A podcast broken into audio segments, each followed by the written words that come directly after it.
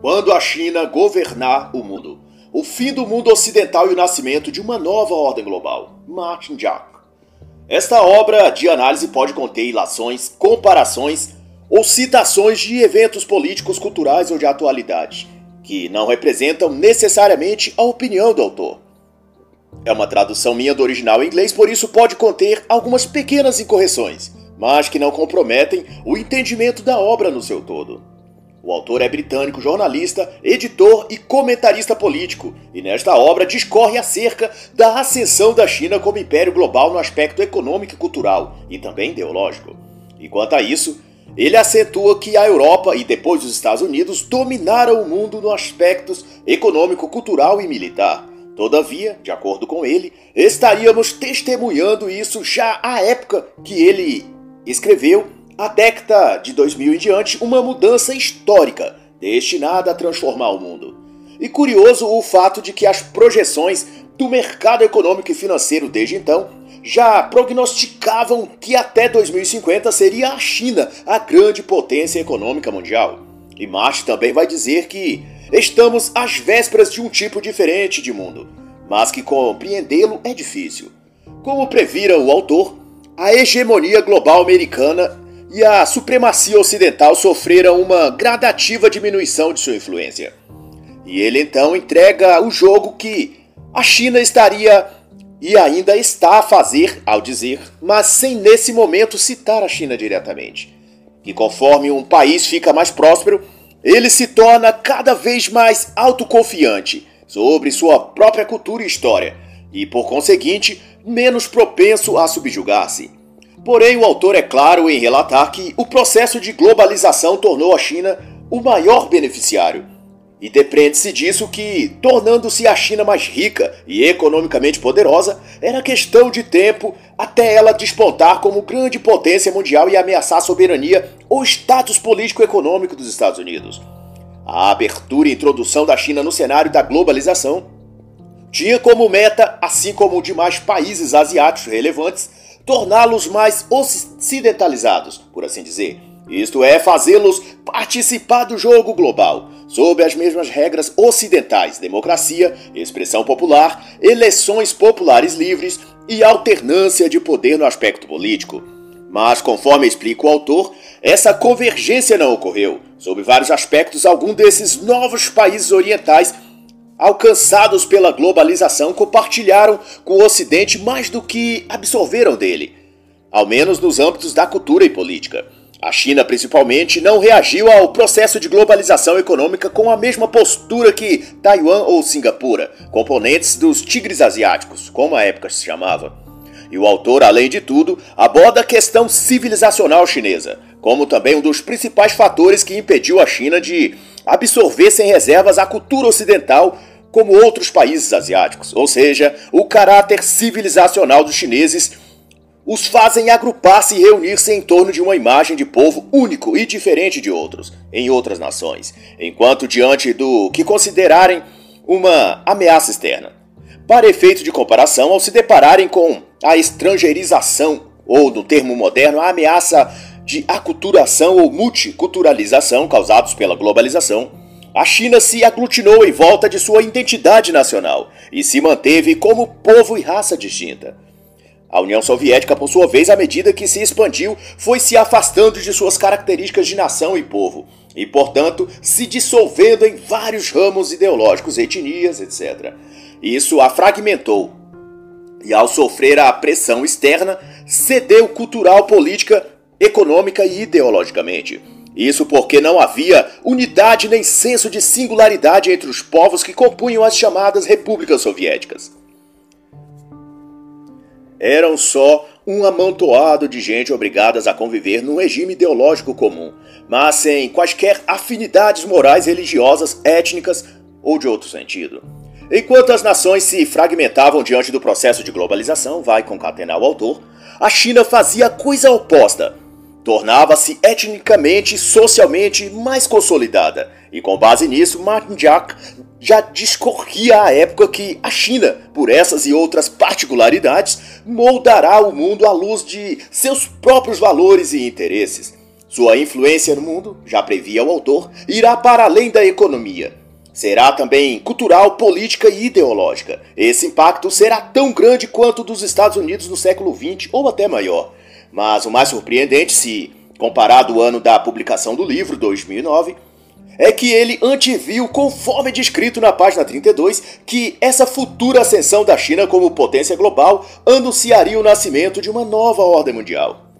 E dado os eventos mundiais desde 2020, não há como não perceber que é exato isso que está configurando-se no cenário internacional. Nas palavras do autor, quando a modernidade se enraizou no leste asiático, ela se baseou na experiência da modernidade europeia, a ocidental. Contudo, em vez de simplesmente serem clones dela, se tornaram altamente distintas, gerando instituições, valores e ideologias moldadas por suas próprias histórias e culturas.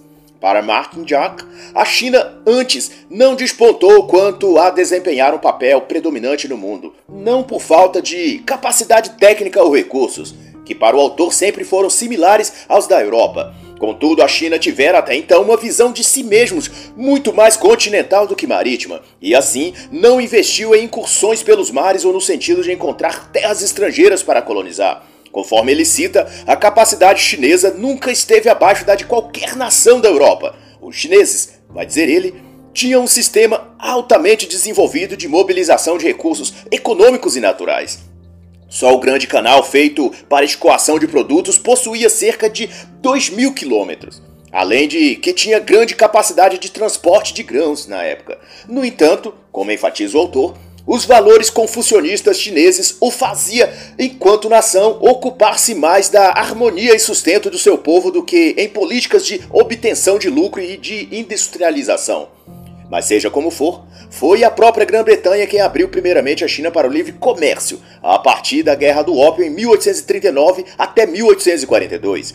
Segundo o autor, essa adaptação ao mercado europeu era uma forma estratégica de não acabar mais tarde se transformando em colônia de alguma potência europeia. E Martin Jack não nega o entusiasmo ao dizer que a hegemonia ocidental não é um produto da natureza e nem eterna. Em algum momento ela chegará ao fim. E um evento descrito pelo autor a partir da página 84 revela bem o caráter autoritário e presunçoso que viria a marcar o modo que até hoje o governo chinês tem de se pôr na política mundial.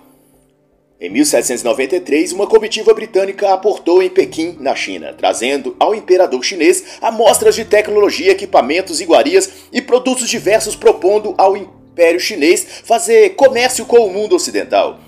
A delegação britânica era composta por cientistas, soldados, empresários e outros, liderados pelo diplomata George Macartney. E antes de ser atendido pelo imperador Qianlong, foram forçados a esperar vários meses até que os chineses marcassem uma audiência para eles. A resposta do imperador foi amarga. Ele ressaltou que a China não precisa de nada de outros países. Não valorizamos os engenhos estrangeiros, disse o imperador nem temos a menor necessidade de nada fabricado em seu país. Mas o auge dessa pretensão chinesa foi o imperador exigir que o senhor McCartney e sua comitiva fizessem diante do imperador uma deferência, prostrassem três vezes de joelhos e com o rosto em terra diante de Qianlong, que chamava a si mesmo de governante de tudo o que há sob o céu. Devido à recusa de McCartney, nenhum acordo foi alcançado. E o autor concorda que as raízes do dinamismo contemporâneo da China residem de fato em sua história. Isto é, ela não se curvou simplesmente ao Ocidente, e mesmo durante o século da humilhação, como os chineses chamam o período posterior a 1800 e anterior a 1978, a China, no dizer do autor, não perdeu sua personalidade e singularidade, e por obstante, vai dizer também o autor, seu universo político e moral foram pouco alterados, mantendo um padrão centralizado e com raízes culturais excepcionalmente fortes. Em outro apontamento interessante do autor, é de que desde os primórdios a discrepância entre Europa e China não eram industriais ou mesmo econômicas, mas geopolíticas. E Martin Jack diz isso referindo-se ao que ele chama de senso de unidade dos chineses, mas não apenas entre o povo, mas entre o Estado e o povo. Para ele, o Estado ou o governo chinês promove essa unidade no país forjando um poderoso senso de identidade. Mas é claro que isso é apenas puxa-saquismo para com a China. Todos sabemos que ao longo das ditaduras chinesas, essa unidade a qual o autor se refere é, na verdade, um controle estatal exercido pelo governo com mãos de ferro sobre o povo.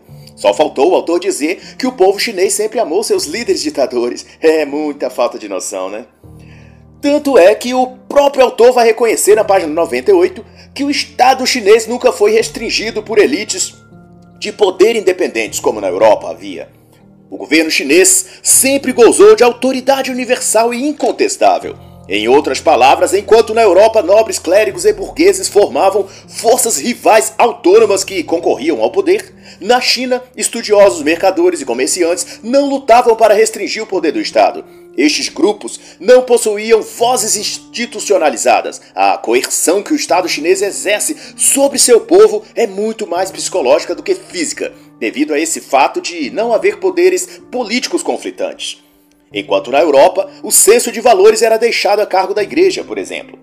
Na China, é o próprio Estado quem dita ao povo o que devem pensar e sentir em sentido ético, religioso ou moral. E o Estado chinês, vai então dizer o autor, viu a instrução moral tanto entre as pessoas comuns quanto as elites como meio de exercer o controle social. E tal era o grau de oportunismo que até mesmo o pagamento de impostos era ensinado da perspectiva do dever moral do cidadão chinês. E se pensarmos isso a longo prazo, veremos a formação estratégica de um povo mentalmente subserviente. Um típico comportamento de ovelhas, qual é hoje em dia em se referindo à imensa passividade com que os chineses aceitam os ditames opressores de seu líder ditador. E outro mecanismo de controle social, também destacado pelo autor, é a vigilância e cadastro. Métodos estes que vêm se aperfeiçoando à medida que o aparato tecnológico fica mais avançado. A tática de cadastrar pessoas e registrar dados e informações a respeito delas, seja por meio de uma compra que faz numa loja qualquer, um curso que venha estudar, ou qualquer suposto tipo de pesquisa, tudo isso dá ao governo a chance de saber tudo sobre todos e, com isso, identificar potenciais fontes de insatisfação e de agitação. Governança de contenção, portanto, define o Estado chinês. É como vai ultimar o autor. E foi a partir de 1900 que, de acordo com Martin Jack, que a China passou de fato a ser inspirada pelas ideias e ideais socialistas e marxistas. Até esse momento, por mais que o Ocidente europeu tivesse penetrado profundamente nos espaços econômicos, sociais e culturais, ainda permanecia no ideal chinês uma espécie de lembrança, memória ou cultivo da essência chinesa original. No entanto, a partir do marxismo povo, o governo e toda a nação chinesa tiveram uma espécie de conversão, onde sua identidade como país foi seriamente reformulada conforme os princípios dos dogmas socialistas. E não por menos, seguiu-se um período de distúrbio e convulsão social, marcado pela Revolução de 1911, que culminou no fim do período dinástico e introdução da República. Depois disso, a China foi dividida entre forças militares opostas, reagrupando-se mais tarde em torno do Partido Nacionalista, e daí a figura do regime político de um líder ditador tendo seu ponto de virada decisiva em 1949, quando o Partido Comunista de Mao Zedong assumiu o poder. E foi então, partindo-se de 1949, que a China se dispôs a mostrar ao mundo sua autoconfiança e sentimento latente de superioridade. Com o governo comunista instalado, deu-se a tarefa de refazer a soberania do país, reunificar os territórios da China e restaurar o governo. E não surpreenda-se o leitor de que, para atingir esses fins, o Partido Comunista, na liderança de Mao Zedong, assassinou milhões de chineses e estabeleceu amplo sistema de impostos estatais. Pois essa é a arquitetura básica padrão aonde quer que o regime comunista seja estabelecido. Martin Jack elenca então em que se resume a reforma comunista na China nesse primeiro período instilou a luta de classes entre os chineses, que antes não havia tal conceito entre eles, criou o direito do proletariado, fomentou as mobilizações de massa e grupos representativos e fomentou a crença numa elite burguesa mais exploradora. Um inimigo imaginário, sem dúvida, uma tática marxista que faz o povo atacar e concentrar sua atenção e energia a um adversário que não existe, enquanto seu verdadeiro inimigo, que é o próprio governo comunista, fica ileso enquanto comete atrocidades com o povo.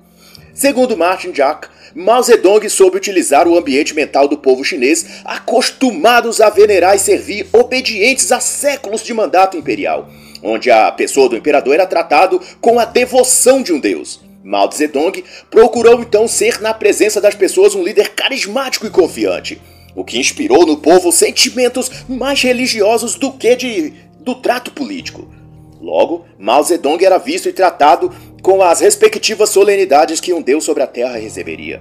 No que tange ao processo de alavancagem econômica, o Partido Comunista Chinês cuidou de organizar uma reforma agrária na forma de grandes comunas rurais e delas obter boa captação de impostos.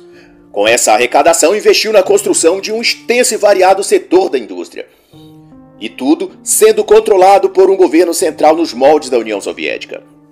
O PIB chinês decolou, obtendo um ganho de quatro vezes e meia apenas nessa primeira fase do governo comunista, que durou de 1949 a 1978. Mas não se iluda o leitor de achar que a gestão comunista é de fato essa maravilha que o autor pinta nesta obra. Mao Zedong, ou Mao Tse-tung, como é mais conhecido, foi um dos mais sanguinários líderes comunistas que o marxismo já produziu. Para se ter uma noção, esse avanço econômico entre aspas aqui, iniciado no campo pelo estabelecimento de comunas agrícolas, tratou-se na verdade do assassinato e confisco das terras de seus antigos proprietários, algumas delas herança familiar milenar. Qualquer um que tivesse propriedades agrícolas era assassinado junto com sua família e a terra cultivável incorporada ao Estado. Já nas cidades, pessoas com envolvimento político, prostituição, jogos de azar ou vícios de ópio ou outros entorpecentes eram eliminados sumariamente. Eram considerados inúteis ao Estado. Conta-se 70 milhões de mortos no governo de Mao Tse-tung, alguns propositalmente deixados sem comida por meses até morrer de indanição. E tão grande é a maldição comunista que, uma vez inserido nele, dificilmente uma nação consegue se livrar. É como um câncer maligno, depois de contraí-lo, as chances de cura são baixíssimas. O comunismo é uma enfermidade maligna, que depois que se instala, apodrece tudo em volta de si e, no fim, traz a morte e sofrimento. E tanto é que até os dias atuais a China nunca mais se viu livre do comunismo e a cada dia adoece e sofre um pouco mais. Mas apesar disso, para Martin Jack, o modelo de governança da China expressa uma ordem ética superior ao Ocidente. Uma estrutura política em geral harmonizada e equilibrada, voltada ao bem coletivo. Eu não sei qual o tipo de droga que o autor usou antes de escrever este livro, mas deve ter sido algo muito pesado. Cada um dos líderes chineses, desde o comunismo como regime governamental, foram na realidade o exemplo mais próximo que a humanidade já teve de como deve ser o próprio Satanás pessoalmente. Isso não pode gerar um bom governo jamais. De acordo com o autor, a disciplina na sociedade chinesa é interna ao indivíduo. O processo de socialização é para eles algo aprendido na própria família Pois é através da família, vai dizer ele, o autor, que o indivíduo aprende a submeter-se a uma coletividade e que o indivíduo é sempre secundário ao grupo. Numa figura de linguagem, no regime comunista, o Estado substitui o papel da família, do grande pai cuidando e educando seus filhos. A adesão e sujeição dos chineses, portanto, é quase voluntária e natural. E quanto a isso, Martin Jack vai dizer que o Estado chinês nunca foi para os chineses considerado de uma forma estritamente política, mas como uma fonte de significado, comportamento moral e de ordem. É quando então o autor discorre o ponto alto de sua tese. Ele vai concatenar que, até agora, vivemos em um mundo feito e dominado pelo Ocidente em que o tráfego econômico, político e cultural tem sido unidirecional, do Ocidente para o resto do mundo. Mas esta hierarquia está sendo interrompida. Segundo ele, e como todo comunista apaixonado, ele desfere nesse quesito críticas amargas aos Estados Unidos e ao capitalismo ocidental, chamando-o de arrogante, etc. E ele aponta então, com o fervor incontido de quem ama o comunismo, que os valores e ideias ocidentais já não são mais os únicos componentes da equação global. Para ele, ninguém mais poderá dispensar a China ou aquilo que ela tem a oferecer ao mundo. A China será portadora de uma mudança civilizacional global, dirá também o autor. E quem pode dizer ainda melhor sobre isso, e de modo bem mais realista, sem o viés da bajulação comunista que Martin Jack exibe em toda esta obra, é o pesquisador Ricardo Jeromel, em seu livro O Poder da China, o qual eu deixo a recomendação. E ao falar da Era da China, Jack não poupa elogios aos ditadores comunistas Mao Tse-tung e Deng Xiaoping e descreve a gestão desses líderes marxistas com bastante entusiasmo, prescrevendo a expansão desses regimes sobre todo o Ocidente, que ele define como modernização, disciplina, desenvolvimento e inspiração. Apesar dos milhares de mortes que tais regimes produziram sobre a população. Se isso é sinônimo de modernização, Deus me livre. Para ele, no entanto, a China é sinônimo de energia e criatividade. E ele acredita a Deng Xiaoping, o ditador que geriu a China a partir de 1978, o efeito de iniciar os produtos chineses no mercado global e inaugurar a transformação econômica da China a partir de um contexto global. E o fato mais importante nisso, mais para mal do que para bem, a meu ver, é que concomitante a essa revolução econômica acontece também um deslocamento político que abre as fronteiras ideológicas dos países ocidentais para todo o legado comunista chinês que envolve tanto questões transacionais econômicas como o comércio exterior, quanto assuntos diplomáticos, mas sendo que sob estas transcorre um eficiente sistema de espionagem, chantagens e compra de favores para com outros países onde a China estabelece relações formais. A People's Daily, de julho de 1987, descreveu a reforma política da China como um projeto de engenharia social que envolvia o Partido Comunista, o governo, empresas e o poder judiciário. O próprio Deng Xiaoping já havia dito em 1978 que para construir o socialismo ele precisava de um grande número de desbravadores que se atrevessem a pensar e explorar novas maneiras e a gerar novas ideias. E deu a partir daí que o processo de globalização no qual a China se emergiu trouxe várias dezenas de empresas estrangeiras para o seu território. Havia trabalho para o povo chinês e um processo vertiginoso de crescimento econômico e industrial. Todavia, nada disso se refletia na melhora da qualidade de vida dos trabalhadores chineses, que continuaram sendo uma das mais baratas do mundo. E a não ser para os filhos e famílias dos líderes do Partido Comunista Chinês, que iam viver e estudar nos Estados Unidos ou Europa. A massa pobre da China, que antes era explorada nos campos e comunas agrícolas, agora tinham a oportunidade de serem também exploradas nas fábricas nas grandes cidades urbanas. Esse é sem dúvida o verdadeiro sentido da igualdade social pregada pelo comunismo. Ou você é pobre e miserável no campo, ou é pobre e miserável na cidade. Você pode escolher. Ou seja, quem está na zona rural e interior não precisa invejar em nada quem vive no centro urbano da capital, pois ambos passam fome igualmente. Essa é a igualdade comunista. E na época em que este livro foi escrito, para servir de exemplo, a projeção de qualidade de vida para a população chinesa estimada para 2015 seria compatível ao que a população dos países ocidentais já haviam alcançado desde 1960. Mas seja como for, desde 1995, reorientou seu poder produtivo para abranger também o setor de alta tecnologia, participando mais concretamente das pesquisas científicas, tecnologia robótica, internet e nanotecnologia. E o resultado, posso eu atestar, que de fato foram impressionantes, e atualmente a China detém a vanguarda em tecnologias voltadas para vigilância e coleta de dados. Por exemplo, como câmeras de reconhecimento facial, aplicativos e softwares de espionagem, etc o que causa inveja em qualquer ditador ao redor do mundo, que sonham a ter à disposição tão eficiente sistema tecnológico de opressão aos seus cidadãos. Já naquela época, cerca de 900 mil estudantes chineses se formavam por ano em áreas como ciência e engenharia, e ao menos um terço dos profissionais técnicos no Vale do Silício já eram de chineses. E o autor vê com bons olhos o modelo chinês e faz vários comentários elogiosos como de que na economia chinesa o Estado tem um papel fundamental como guardião da sociedade. De modo que as empresas privadas da China não desfrutam de total liberdade como teria uma empresa no país ocidental. A Lenovo e a Huawei, por exemplo, só conseguiram atuar com relativo sucesso na China devido suas estruturas, ou melhor, suas estreitas relações com o governo. E assim, Martin Jack endossa que o modelo de Estado chinês no espectro da economia está destinado a ser copiado em outras partes do mundo, e assim transformar o mercado econômico global no novo tipo de capitalismo, onde o Estado é hiperativo e onipresente. E qualquer semelhança aqui com o Estado Leviatã demonstrado por Hobbes não é mera coincidência, mas um projeto de futuro desde essa época. E não por menos o autor enfatiza que a China será o arquiteto de uma estratégia econômica mundial, que porá, portanto, em colapso o modelo norte-americano. Refletindo nisso agora, até parece ter sido escrito ontem ou hoje, visto como o cenário global concorre justamente para essa formatação. Coincidência ou planejamento? Fica a pergunta.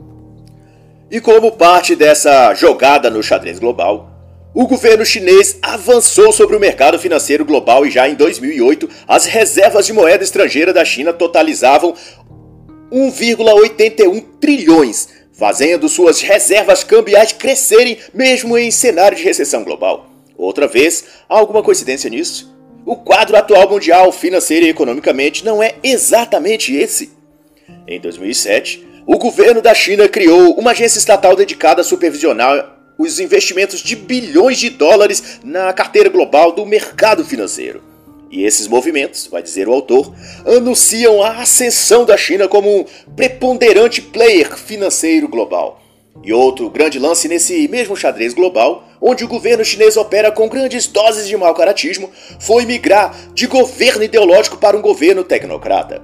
Essa nova abordagem política deu ao governo chinês maior penetração no mercado global e possibilitou a Partido Comunista proceder uma transformação política e econômica no mundo a partir de uma estrutura ideológica que mobiliza as sociedades e organizações a partir de dentro dessas instituições, independente do país que estejam ou do idioma que falem.